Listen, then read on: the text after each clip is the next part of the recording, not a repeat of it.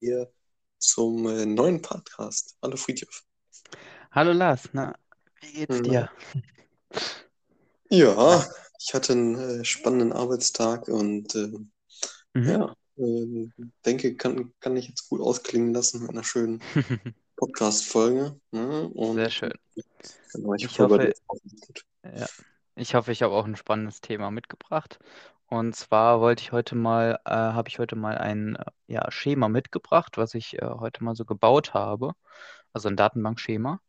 Und äh, wollte das so ein bisschen erklären, wie man auch daran geht, um die Planung zu ja, vervollständigen. Und ähm, da gibt es von, von Auftraggeberseite dann meistens ja so Anforderungen, also die dann an das äh, System, was man hat, dann gestellt werden.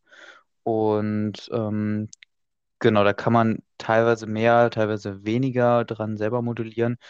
Und ich habe jetzt mal einen Use Case äh, rausgesucht, und zwar Vertretungsplanung in einer Organisation. Ähm, kann zum Beispiel äh, jetzt auch in so einer Schule eingesetzt werden. Und zwar gibt es ja einmal die äh, Person, die zum Beispiel eine Vorlesung oder halt äh, ein Seminar oder so hält. Und das ist die Lehrperson. Und diese Lehrperson ist, äh, ja, hält zum Beispiel in der Klasse oder in einem äh, ja, Vorlesungssaal mit äh, Studierenden zum Beispiel äh, Vorträge. Und das ist in einem Lehrplan oder nicht in einem Lehrplan, das ist vielleicht der falsche Ausdruck, aber in einem ja, Stundenplan festgehalten. Und genau, dann gibt es verschiedene Anforderungen, zum Beispiel, dass eine Vorlesung in dem Fall ähm, auch theoretisch von mehreren ja, äh, ja, Vort äh, Vortragenden, also Lehrpersonen, ähm, Professoren gehalten werden kann. Und genau daher ergibt sich da dann eine N-zu-M-Beziehung. Und dann gibt es auch die, diesen Jahrgang, so habe ich das bezeichnet. Und der ähm, ist so vorgesehen, dass zum Beispiel auch mehrere Jahrgänge in einer Vorlesung sitzen können, könnten, theoretisch. Und das hat teilweise ein paar praktische Gründe in der ähm, Modellierung von äh, ja, Fachgebieten. Äh, kann man natürlich aber auch anders gestalten, zum Beispiel eine 1 zu N-Beziehung. Also dass nur eine Klasse immer einer, äh, einer Vorlesung zugeordnet werden kann. Ähm, genau, da sollte man dann einfach auf die Gegebenheiten dann eingehen, je nachdem, wie das da gehandhabt wird an der Hochschule, Uni, Schule. Ähm, genau. Und dann ist natürlich zu jedem, ja, jeder Vorlesung auch ein Fach speziell zugeordnet. Und da habe ich es so ähm, gehandhabt, dass eigentlich dieses Fach dann zur äh, also einfach kann immer nur zu einer zu äh, Vorlesung zugeordnet werden und das ist festgesetzt und man kann da nicht viel so dran rütteln, weil es wäre ja auch schlecht, wenn man parallel oder irgendwie ja ein bisschen Zeit versetzt, aber das alles in eine Vorlesung reinpackt.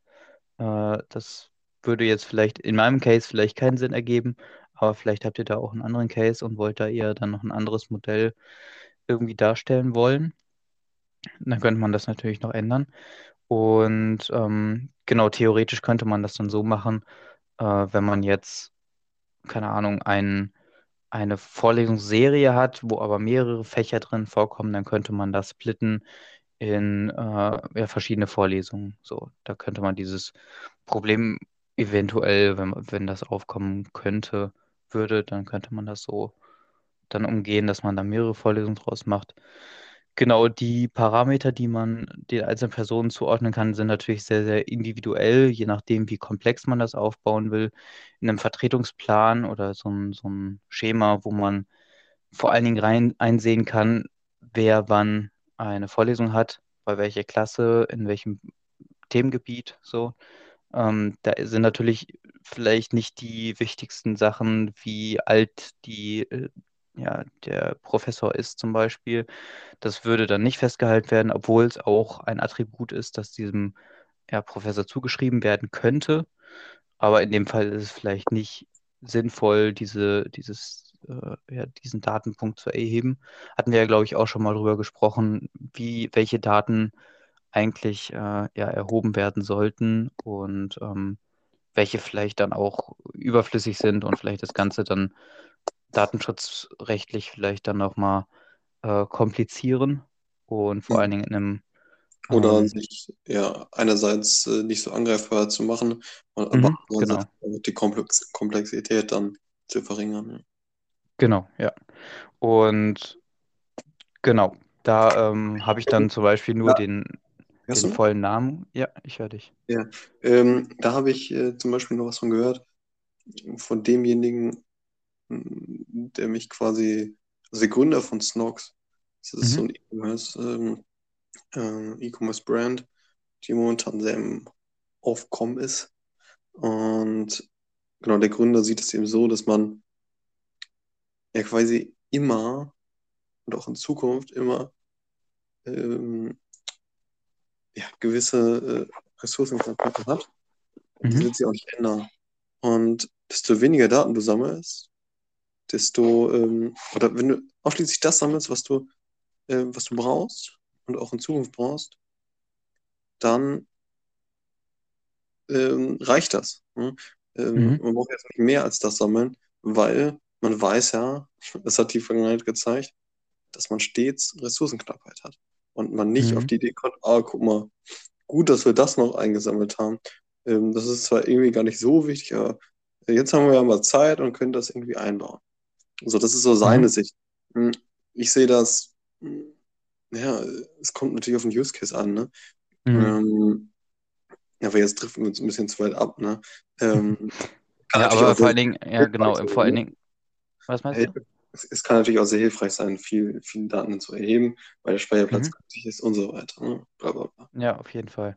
Ja, genau, vor allen Dingen, äh, je nachdem, in welchem Gebiet man da tätig ist, ob man eher eher im ähm, personenbezogenen Daten sammeln ist oder eher dann die Marketing sich dann äh, ja, sich anschauen will, wo man Hm. dann möglichst dann, äh, ja, es sind auch bez personenbezogene Daten, aber nicht in dem Sinne, dass man da ähm, persönliche Informationen ablegt, genau. Und ähm, Genau. Daher äh, muss man da vielleicht in der Lehrertabelle nicht so viel speichern. Was vielleicht wichtig ist, noch Kontakt, äh, ja, Kontakt, ähm, Informationen, wie man die, diese Lehrperson theoretisch erreichen könnte, weil das vielleicht in einem Vertretungsfall dann äh, sinnvoll wäre. Äh, die Telefonnummer zum Beispiel oder E-Mail-Adresse. Genau, was halt wichtig ist, um die Person zu identifizieren, ist halt der Name, also Vorname und Nachname, vielleicht dann noch ein Kürzel das könnte man aber zum Beispiel in so einem Datenbankschema auch optional sehen. Also wenn man da in die fachliche Richtung geht, dann, äh, dass man da äh, ja nicht not null setzt, also dass man da defaultmäßig äh, null reinschreibt, also nichts, null. Und ähm, also nicht null, sondern nichts. Das ist ein Unterschied. Und ähm, Genau, na, natürlich zur eindeutigen Identifizierung reicht vielleicht teilweise ein Kürzel nicht aus und daher nimmt man meistens immer eine ID, äh, meistens eine äh, aufsteigende Zahl, eine, äh, ein Integer in dem Fall. Und da gibt es in den meisten Datenbanksystemen dann auch die Möglichkeit, so ein Auto-Increment zu nutzen. Ein Auto-Increment ist quasi eine fortlaufende Nummer, die kommt direkt von der Datenbank und die wird dann immer einmal vergeben und wenn die vergeben war, dann kann die nicht nochmal vergeben werden, so. Also auch wenn der Datensatz dann theoretisch gelöscht würde, würde dann die Zahl weiter raufzählen. Genau. Bei dem äh, Studiengang oder bei dem, äh, ja, bei dem Lehrfach oder nicht, bei dem, bei dem Studiengang selber, ähm, braucht man natürlich nicht jeden Studier äh, jede studierende Person dann aufführen, sondern vielleicht nur den äh, Studiengang so an sich. Und ähm, genau, da zum Beispiel Jahrgang oder ähm, genau die Stufe könnte man dann so festhalten. Im Stundenplan ist dann zum Beispiel der Beginn der Vorlesung und das Ende der Vorlesung. Da kann man auch die Länge daraus ablesen und vor allen Dingen auch das Datum, wann es genau stattfindet. Da hat man einen exakten Zeitpunkt. Genau. Und als Fremdschlüssel werden dann die Lehrer-ID bei der ja, bei der, beim, äh, bei der Vorlesung gespeichert. Und vielleicht wird dann, ja genau, bei der, bei der Vorlesung wird dann auch äh, das Fach als Fremdschlüssel genau reingepackt. Genau. Und das ist so ein, so ein sehr basic-mäßiges Thema. Ähm, da gibt es auf jeden Fall viel, viel, viel komplexere Themen. Und da bin ich jetzt auch nicht auf die Zwischentabellen-Thematik eingegangen, weil N zu M kann man ja nicht einfach so in der Datenbank darstellen. Da geht man dann über Zwischentabellen als Schlüsselwort noch. Und ähm, genau, sonst wird die Folge ja auch an der Stelle zu lang werden. Ist ja auch schon vielleicht sehr komplex. Ähm, Genau, äh, nur als äh, diese Folge nur als Vorstellung, wie man da so rangeht, wie man dieses Denkmuster aufbaut. Äh, zum Beispiel auch ähm, ein Lehrer kann in mehreren Vorlesungen äh, ja, unterrichten und in einer Vorlesung können mehrere äh, Lehrpersonen äh, ja, sein. Und das wäre dann zum Beispiel die Formulierung für eine N-zu-M-Beziehung. Genau, wenn man da auch in Hinblick aufs Abitur geht und da Datenbanken im Fach hat, dann sollte man so eine Formulierung auch immer parat haben, um die dann nachher auch äh, genau treffend zu formulieren. Genau, und dann da hoffentlich die meisten Punkte abzusahnen. Genau. Und ähm, ja, ich hoffe, dir hat die Folge gefallen. War heute so mal ein bisschen ein anderes Thema. Ähm, Ja, ich fand es auf jeden Fall eher spannend. prax praxisbezogen. Und ähm, genau, dann, genau, das hören wir uns morgen, ne? ganz genau. Bis zum nächsten Mal. Ciao. Jo, ciao.